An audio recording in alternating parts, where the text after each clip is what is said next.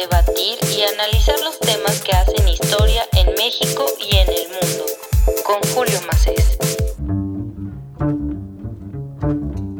Bienvenidos a un episodio más de La Gaceta de México.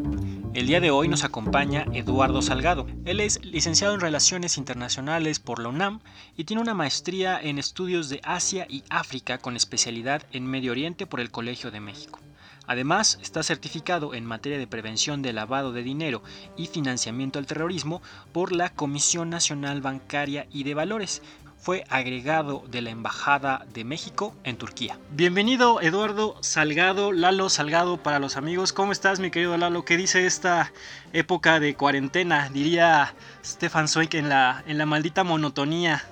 Sí, muchas gracias. Afortunadamente estoy bien, también mi familia está bien, eh, pues tratando justamente de encontrar algo que rompa esta monotonía, ¿no? tiempos difíciles los del coronavirus. Pues te agradezco mucho que aceptaras la llamada. Eh, te agradezco mucho que nos compartas el día de hoy. Para empezar, tu experiencia, eh, no estoy del todo seguro si estuviste en Turquía en el 2015 o en el 2016, en el representativo mexicano en, Turquía. No estoy seguro en qué año estuviste por ahí, Lalo.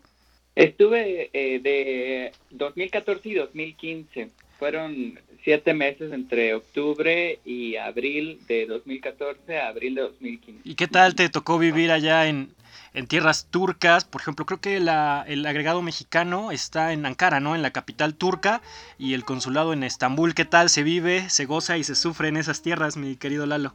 Exacto, sí. La embajada de México, como, bueno, la, la, todas las embajadas de los diferentes países, las representaciones están en Ankara pero exacto, como dices, eh, México, como todas, como muchas de las representaciones internacionales, también tienen consulados y algunos otros centros culturales en Estambul, porque Estambul, si bien no es la capital administrativa, sí es la capital cultural del país, ¿no? Es una, es una ciudad que tiene aproximadamente 20 millones de habitantes entre la, en la zona metropolitana es una ciudad impresionantemente hermosa y, justo esta, esta cantidad de gente la hace una ciudad además muy diversa, ¿no? Históricamente Estambul tiene todavía restos de, de todo, de todo, de todo. Entonces es una experiencia espectacular en realidad estar en Estambul.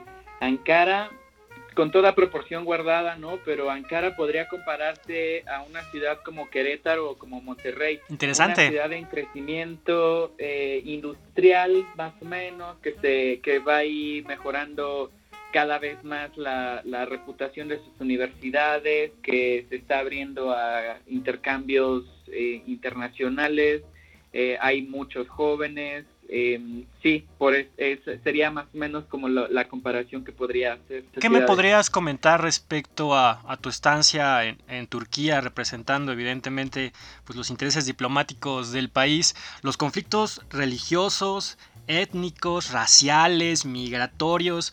Yo diría que en Turquía hasta tienen problemas de identidad, ¿no? Si son europeos o son otra cosa, ¿Qué, tal viviste esa experiencia? ¿Te tocó ver algo? Evidentemente, una época, te tocó vivir ahí una época muy turbulenta, porque en 2016 sabemos que se cocinó pues, pues este intento de golpe de Estado a Erdogan y que pues terminó ahora con una Turquía un poquito más autoritaria. ¿Tú cómo la veías en tu tiempo? Un poco más autoritaria, sí. Sí, el, la, esto te lo comento eh, como algunas de las percepciones que tuve con los turcos con, los que yo estuve en contacto, pero voy a hacer la delimitación eh, socioeconómica ¿no? de la gente con la que Por supuesto, tuve la oportunidad de, platicar, porque no tuve desafortunadamente eh, tanto espacio para platicar con, con turcos que no estuvieran, eh, por ejemplo, que no fueran estudiantes o que no estuvieran cerca del, aparato diplomático, ¿no? Entonces eso me dificulta mucho hablarte de las cuestiones personales, pero ahí te va lo que más o menos se puede percibir y lo que se puede leer también en, investigaciones sociales turcas. Claro, claro.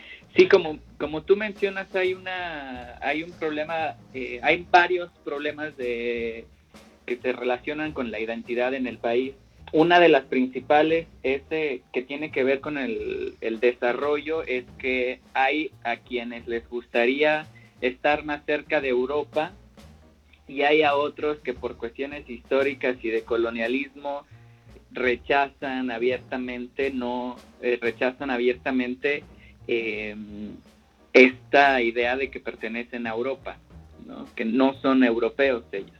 Claro, es un problema de identidad ahí complejo, ¿no? ¿Qué somos? Exacto, exacto. Entonces, ellos, eh, mucha de la gente que está en, en, la, en las cuestiones de negocios, resaltan, destacan mucho la, esta idea de, de Turquía que ha, ha sido como un puente de negocios y como un centro de negocios, porque ellos han sabido según lo que me, lo que me comentaban, han sabido adaptarse a atender las necesidades del mercado europeo, pero también atender las necesidades del mercado asiático y de, y de Asia Central, y también algunas de las necesidades de, de África, ¿no? de los países del norte de África, especialmente Egipto. Entonces, yo creo que eso les da, al menos en la cuestión de negocios, mucho orgullo, que ellos se sienten capaces de, de tener, de abrir canales de comunicación con todas estas regiones que te menciono. ¿no? Claro. En cuanto a, las cuestiones personales, la religión, yo lo vi desde, como te comentaba, quizás un sector de clase media, eh, clase media alta. Claro, claro. Eh, yo creo que la religión no es un problema para ellos. En este sentido, por mucho tiempo, por mucho tiempo Turquía, de hecho, tuvo algunas prohibiciones respecto a la eh, visualización de la religión en lo social. Los, políticos, por ejemplo, no podían hacer ninguna eh, muestra de religiosa en, ningún sentido, ¿no? Las mujeres, por ejemplo, que, quisieran llevar su hijab al, a los edificios gubernamentales no podían hacerlo.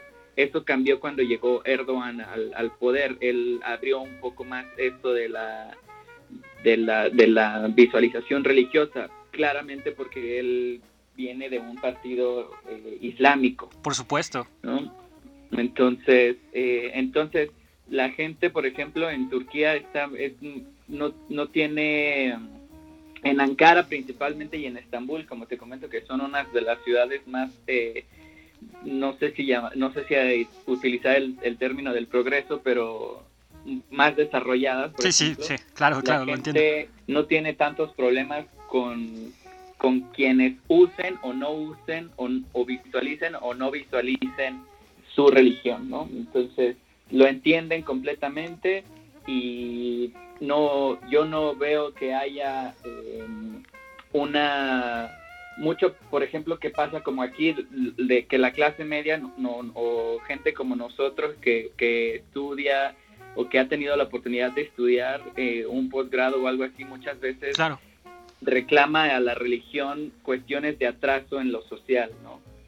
Eh, en Turquía no creo que mucha de la gente que podría estar a, un nivel comparado socioeconómico y educativo al nuestro, no creo que vea en la religión un problema tan grande como quizás lo vemos en, este lado, ¿no? Eso sería un, eso es un eh, tema que me parece muy, muy interesante, muy complejo, pero que creo que la sociedad occidental o al menos nosotros en, esta parte del globo, confundimos mucho, ¿no? Y queremos como meternos más en temas religiosos y tratarle, tratarlos de hacerlos vinculantes con los problemas, ¿no? Y ahora que lo dices, que la clase media, media alta, pues no lo ven como un problema, ¿no? Lo ven con algo con lo que viven día a día, es parte de su cotidianidad.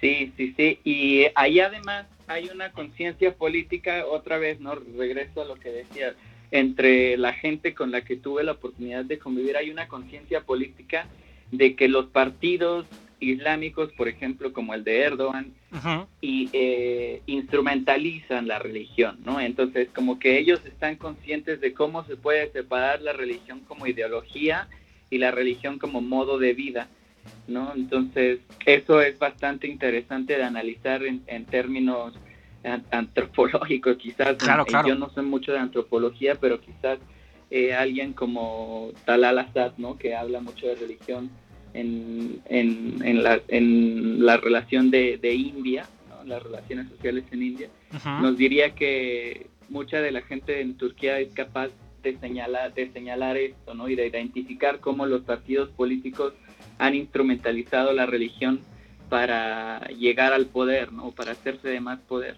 Sin embargo, la gente sabe identificar esta instrumentalización y separarla a, los modos de vida y a las ideologías de los partidos. Por supuesto, yo, yo leía recientemente, bueno, releía recientemente, recientemente cómo mueren las democracias de Levitsky y Ziblatt, y pues sí no pintan muy bonito a Erdogan, ¿no? Por ejemplo, una de las variables que miden para decir cómo va muriendo una democracia, pues es precisamente este tipo de características, y otra que ojalá me puedas dar tu punto de vista, los medios de comunicación turcos, ¿no? Que son pues un instrumento muy del Estado, que están casi cooptados por el Estado, y que cuando fue el gol y cuando fue el golpe de Estado fueron de los primeros a los que pues empezaron a llegar toda la oposición para ver si los podían tomar o no los medios de comunicación. ¿Cuál es tu opinión respecto a, los medios de, de, comunicación turcos? Creo que sí es como algo muy generalizado, ¿no? Que son parte del instrumento del Estado.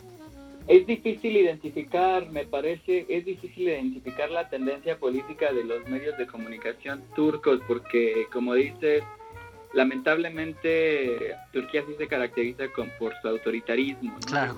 A Turquía sí tiene esta capacidad o sí ha hecho varias veces esto de, regular la, el acceso al, a redes sociales, por ejemplo. ¿no? Entonces, es un aparato que en ese sentido eh, tiene mucho control sobre lo que se dice de, del, Estado y de la persona de, del personaje de Erdogan. De hecho, hubo cuando estuve allá hubo un debate sobre si se penalizaba hablar mal de, si, perdón, si se criminalizaba hablar mal de, de Erdogan. Entonces, ya casi como si eh, fuera realeza árabe, que por ejemplo vemos en Emiratos Árabes o en Arabia Saudita, que sí hay una, una pena, una, una pena real, le dicen, por, por tratar de acusar en algo a, pues, a, la realeza, ¿no? La verdad que eso sí es dramático y un síntoma de que pues sí, la democracia a veces sí se está muriendo un poco. Sí, claro, hombre, y mucha gente lo comparaba con, con el, los sultanes, ¿no? El, por supuesto. El, el nuevo palacio que hizo yo cuando estuve allá estaba de recién eh, construcción el palacio y el palacio es inmenso, inmenso, no, no, no, no tengo palabras para escribir qué tan grande era el, el palacio, el nuevo palacio de gobierno. Y justamente lo, pues eso sirve, sirvió como para que se incrementara esta idea que se, que se tenía de Erdogan como el, el nuevo sultán, ¿no? Caray. Una cosa así, una cosa parecida. Sí, me recordó mucho a una novela que se llama Los Jardines del Presidente, que, que hablaba de, pues, de Saddam Hussein allá en Irak, de sus palacios y de la forma y estilo de vida de estos, de estos hombres tan autoritarios, ¿no? Pero también me gustaría hablar un poco respecto al tema de pues, terrorismo, ¿no? Y de Estado Islámico y la relación ahí que hay en, en Turquía. ¿Cómo viste la tensión? ¿Te tocó vivir alguna experiencia por ahí compleja, es muy probable que sí, y pues evidentemente la relación con, con Bashar al-Assad, ¿no? Que es muy, muy tensa hasta la fecha. Sí, sí, sí, la, la, la relación entre Turquía y Siria es, es tensa. Mm, de hecho, por mucho tiempo, por el tiempo en el que yo estuve allá, por, eh, era como un secreto a voces que los turcos estaban permitiendo la migración de europeos que se querían unir al Estado Islámico, ¿no? porque hubo un llamado eh, ISIS en su momento fue muy creativo, tuvo mucha capacidad de reunir gente europea a su causa. Sí, radicales europeos, ¿no? Sí, especialmente de Inglaterra, Francia y Alemania. Hablando de radicales europeos, ¿tú crees que sean mercenarios, hablando por ejemplo de, la industria de ejércitos privados, que sean mercenarios, que sea gente capacitada? creo que por definición podrían acercarse a, hacerlo, hacerlo pero creo que muchas, esto que te voy a comentar tendría como dos vertientes. Muchos de los, de los, por ejemplo, de los europeos que se unían al, Estado Islámico, yo creo que lo podríamos entender como una cuestión ideológica, muchas veces. Eh, porque eh, ISIS tuvo eso, ¿no? Tuvo la fuerza de crear una ideología que sí permeó en, muchas sociedades. pero también lo que sí se supo en Turquía es que mucha gente turca se iba a unir al ISIS porque les pagaban, les pagaban bien a diferencia de lo que ganaban en Turquía.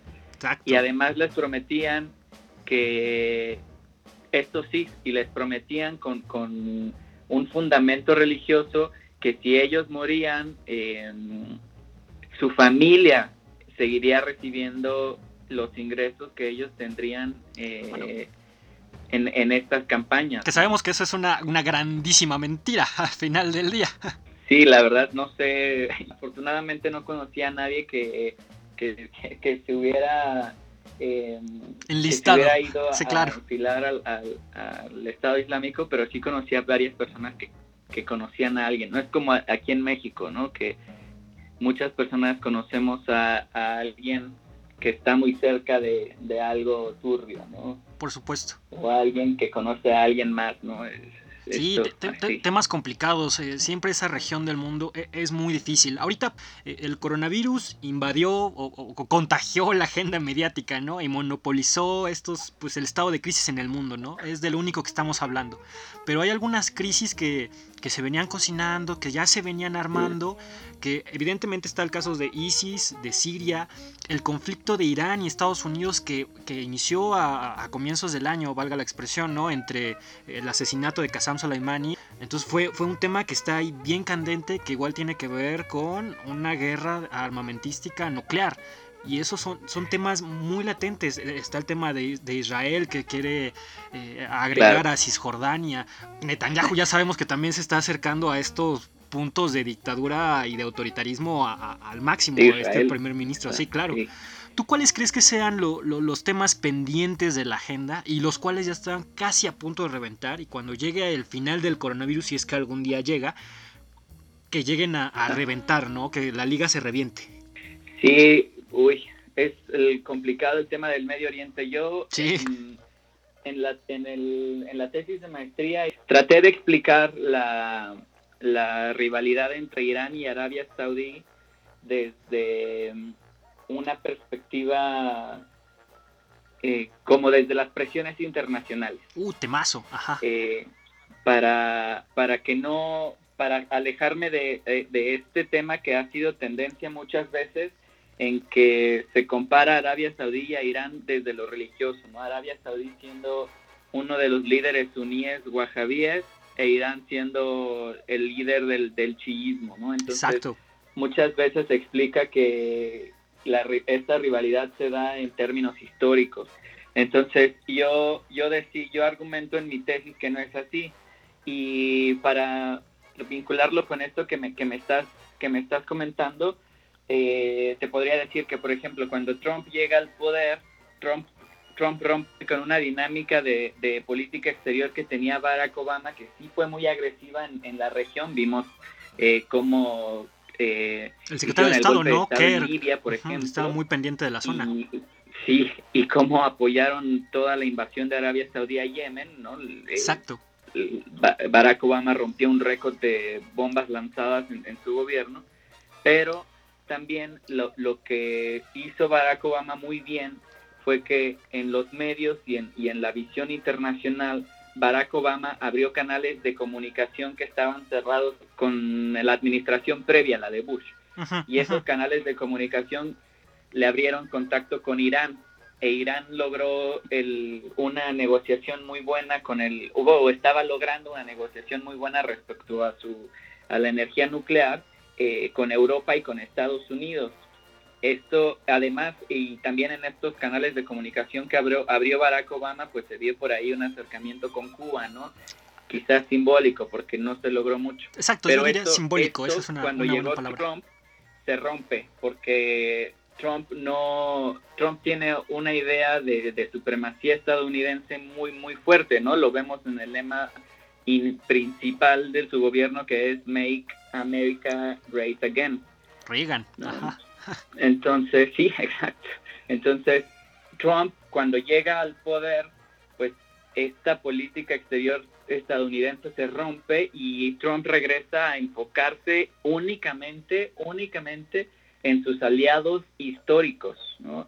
y sus aliados históricos en la región, los más, más, más fuertes, son Arabia Saudí e Israel. Entonces, en 2017, la máxima amenaza para los dos aliados de Estados Unidos en la región es Irán. Ya no es Irak, ya no es Siria, ¿no? Siria está devastada, ya no es nadie, es Irán. Trump, de hecho, su primera visita de Estado fue a Arabia Saudí y vimos, lo vimos bailar con espadas, tocar esferas. sí, es cierto, buenísimo, sí, es cierto. Tienes toda la razón. Estas parafernalias. Ahí se hizo, Irán buscó por todos los medios, todos, todos los medios, eh, tratar de contrarrestar estas amenazas que tenía. Y lo mismo hicieron Arabia Saudí e Israel, ¿no? Entonces, Trump les ha ayudado mucho en eso. Pero ¿qué ha pasado, por ejemplo, con Arabia Saudí? Arabia Saudí no es un país eh, militarizado. Arabia Saudí, de hecho, no tiene las capacidades militares que sí tiene Irán. Pero Arabia Saudí desde 1995 incrementó, por ejemplo, de 20 mil millones de dólares que invertía en 1995 a gastos militares en 2015 llegó casi a 90 mil millones de dólares. Sí, es un cambio comprando armamento, armamento, armamento, armamento, muy, muy fuerte y con respaldo no solo de Estados Unidos, sino de Rusia y de cualquiera que le quisiera vender armas a Arabia Saudí, ¿no? Esto ya, se ya rompemos con el esquema de la Guerra Fría, aquí lo importante es el comercio. Exacto. ¿Sabes qué es un este, tema también muy interesante? ¿Cuáles ah, son los grandes eh, riesgos potenciales de, Irán? ¿Qué representa Irán en este momento? Porque pareciera que lo más importante y el brazo más fuerte de Irán es su, su programa nuclear. Sí, sí, yo creo que, bueno, Irán eh, tiene, es uno de, tiene uno de los ejércitos más grandes en, la región y quizás en el mundo. Irak en, en su momento, cuando atacó Irán, eh, también Irak se decía que tenía uno de los mejores ejércitos y no pudo con Irán, ¿no? Irán después de una religión, la ideología y todo esto, el aparato militar iraní sí es fuerte y las capacidades militares iraníes son tan fuertes que se dice que han entrenado milicias por todos lados, ¿no? Milicias en, en, Líbano, milicias en Siria, milicias en, en Afganistán, milicias en Yemen, ¿no? Yemen es una de las más fuertes quizás esa es la amenaza que tienen, que, representa Irán para la zona, ¿no? Especialmente para los aliados estadounidenses. Y además, pues que respalda a regímenes que no, que no, no les parecen amigables, como el de Siria, ¿no? Sí, por supuesto. Irán, aparte de lo nuclear, que sí es una amenaza para la región, es una amenaza potencial, pero la amenaza real es la capacidad actual militar de, de Irán. ¿Como de qué tipo de, capacidad militar estamos hablando? tengo algunas gráficas que dicen, por ejemplo, Irán desde hace mucho tiempo, pero igual te lo digo como desde 1995, claro, claro, eh, ha, ha, invertido entre 10 mil millones de dólares eh, a 15 mil millones de dólares anuales eh, en gastos militares. ¿no? Las mayores importaciones de Irán de armas vienen de Rusia, China, eh, de Ucrania, de Corea del Norte y de Bielorrusia. Hay un indicador de una, una cosa que se llama CIPRI de Estados Unidos que indica como los valores de las armas y todo eso. Pasó de, como capacidad de armas de compra y capacidad de, ataque y todo eso. Y pasó de de 342 en 2009 a 447 de 2014-2018. Entonces, eso, pues ahí hubo un incremento bastante alto. Sí, su músculo El actual de Arabia Saudita, es, elevado, claro. Pasó de 5.777 a 16.868, ¿no? También se ha incrementado ahí este potencial armamentístico. Claro, aparte tienen mucha capacidad práctica, históricamente hablando, toda la expertise necesaria para, pues sí, causar estragos en la zona, y causar estragos a los aliados de Estados Unidos, ¿no? Sabemos que esa es una zona muy conflictiva, lo recordarás en la época de, la academia, eh, cuando estudiábamos la licenciatura, cuando estudiábamos la licenciatura, siempre decían, ¿cuáles van a ser los principales problemas del mundo de aquí a 10 años, estamos hablando del 2008, 2009 y ahorita que ya es el, 2020, decían, no, es que debe de pasar algo en Medio Oriente, o va a pasar algo en el Estrecho de Hormuz, o va a pasar algo en el Golfo Pérsico que va a detonar un nuevo conflicto mayúsculo. Y sí lo estamos viendo, o sea, el problema es latente y yo diría inminente, ¿no? De repente puede llegar a pasar algo y no sabemos cuál va a ser el desenlace. Ahora bien, lo que resulta muy interesante, sobre todo en estas fechas, que el Consejo de Seguridad de las Naciones Unidas tiene algunos nuevos miembros no permanentes, es lo que va a suceder también en noviembre. ¿Quién va a ser el nuevo eh, encargado de despacho del Salón Oval en Estados Unidos? ¿no? Si va a seguir siendo Trump y vamos a conservar la retórica actual, o va a ser Joe Biden y va a regresar al estilo eh, de diplomacia de, Obama. Entonces yo creo que va, viene una época bien complicada. ¿Tú crees que si, si queda Trump todavía se vuelva más violento el discurso o lo conserve? Híjole. Tomando en cuenta que ya ahora sí vas, va, a ir directo, ¿no? Ya no hay reelección. Más violento Trump, imagínate. No, me daría mucho miedo. sí. Mira, aquí nada más para retomar, eh, rapidísimo, Irán está entre los 10 ejércitos más grandes del mundo. Entonces, pues sí, sí es fuerte. Pero mira, lo de Trump, eh, híjole, tiene algunos frentes abiertos que no va a cerrar, ¿no? Uno es el de Irán, justamente, y el otro es el de Venezuela uno más fuerte que otro. Otro tema súper complejo. Y con las noticias de hace apenas unas semanas atrás, del intento de golpe de Estado igual ahí en Venezuela, con un par de contratistas de Estados Unidos ahí medio extraño. Un, tema complejo igual. Dos frentes, Venezuela e Irán ahorita. Sí, que para mí son los principales de la, de la administración de Trump, ni siquiera Corea del Norte, ¿no? Porque hasta allá vimos que fue a hablar en la frontera, un paso en Corea del Norte, un paso en Corea del Sur, un tema. Sí, sí, sí. entonces Trump es, eh, yo creo que lo que lo caracteriza mucho más que todo es la volatilidad, que no ha decidido eh, una que no tiene una política exterior establecida. Sí, sí la tiene, tiene una política exterior establecida, pero que cambia constantemente eh, para, para cumplir su objetivo. Pero va, es cambiante en, en, en cuanto hay un, hay un movimiento así, lo, él, él toma una decisión y cambia completamente algo que había hecho anteriormente. ¿no? Esto, esto ha definido mucho a Trump últimamente, es muy volátil y con sus comentarios también. Sus comentarios de hecho lo hacen aún más volátil. A mí lo que me preocupa, por ejemplo, es que él en su retórica de supremacía estadounidense eh, es muy racista, ¿no? Es súper racista. Entonces, quizás ya se, se, empezaron con esto del coronavirus un poquito antes, eh, algunos, algunas previsiones migratorias a iraníes estadounidenses, a iraníes canadienses, o que estaban llegando a Estados Unidos o que querían salir, ¿no? Entonces, quizás habrá algo de eso. Yo sé que podríamos estar hablando de este tema muchísimo tiempo más, pero ya para ir concluyendo y con, un tema de coyuntura y en el marco actual, ¿qué opinas de la nueva membresía de, México como parte del Consejo de Seguridad?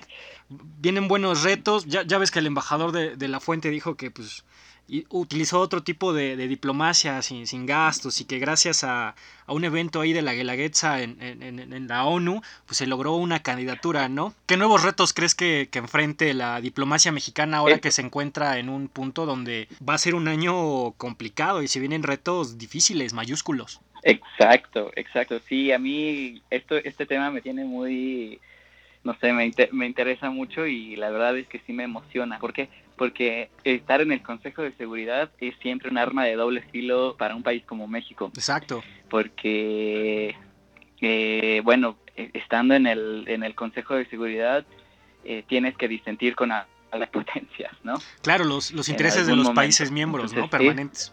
Sí, claro, entonces eso, eso se tiene que manejar con muchísimo cuidado, especialmente como te decía con una persona como Trump en, en, Estados Unidos, ¿no? Vamos a ver, yo creo que México tiene herramientas para no disentir de manera tajante con, con Estados Unidos para encontrar los espacios que hay en, en, cuestiones humanitarias, ¿no? A mí, mm, a mí me parece que México desaprovechó una oportunidad bastante grande, bastante grande de solidarizarse con el sur, ¿no? De, eh, mejorar las relaciones sur-sur claro. en, todas en toda la guerra de Irak, en la guerra de Siria y todo Totalmente de acuerdo.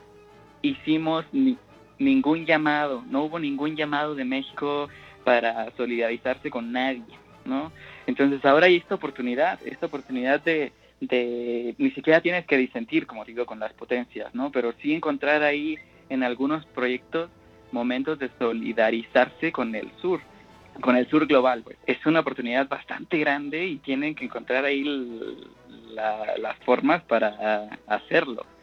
Y pues vamos a ver si lo pueden lograr. Pues, pues ojalá hagamos un, muy buen papel ahí en el Consejo de Seguridad. Es un escenario importante, vienen temas complicados. Ya se verá si la presión con Estados Unidos o con China hace que la mano de México vaya de un lado al otro, de norte a sur. Ya se verá, ya lo dirá el tiempo. A ver, Lalo, a ver, aceptame una apuesta. ¿Quién va a ganar en, en las elecciones en Estados Unidos? ¿Eres Team Biden o Team Trump? yo, yo creo que va a ganar Trump. ¿Tú crees que va a ganar Trump?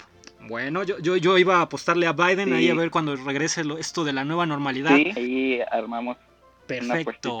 que es una apuesta mala para el mundo, ¿no? Sin duda una apuesta mala para el mundo. Fuerte, muy, muy fuerte. bueno, pues muchísimas gracias, Lalo. Gracias por atender la llamada, gracias por tus comentarios. Yo creo que tenemos una plática pendiente todavía de México y el Consejo de Seguridad. Ya saldrán más temas, hay que esperarnos un, par de semanas para ver qué organizamos, ¿no, Lalo? Y a ver si invitamos a otra persona y ya discutimos exclusivamente de, de México y el Consejo de Seguridad. ¿Cómo ves? Gracias por la invitación, yo estoy completamente abierto para eh, discutirlo. Muchas gracias, muchísimas gracias por esta oportunidad y ojalá que sí podamos cooperar en colaborar en alguna otra ocasión. Perfecto, Lalo. Pues muchísimas gracias, cuídate mucho, un gran abrazo.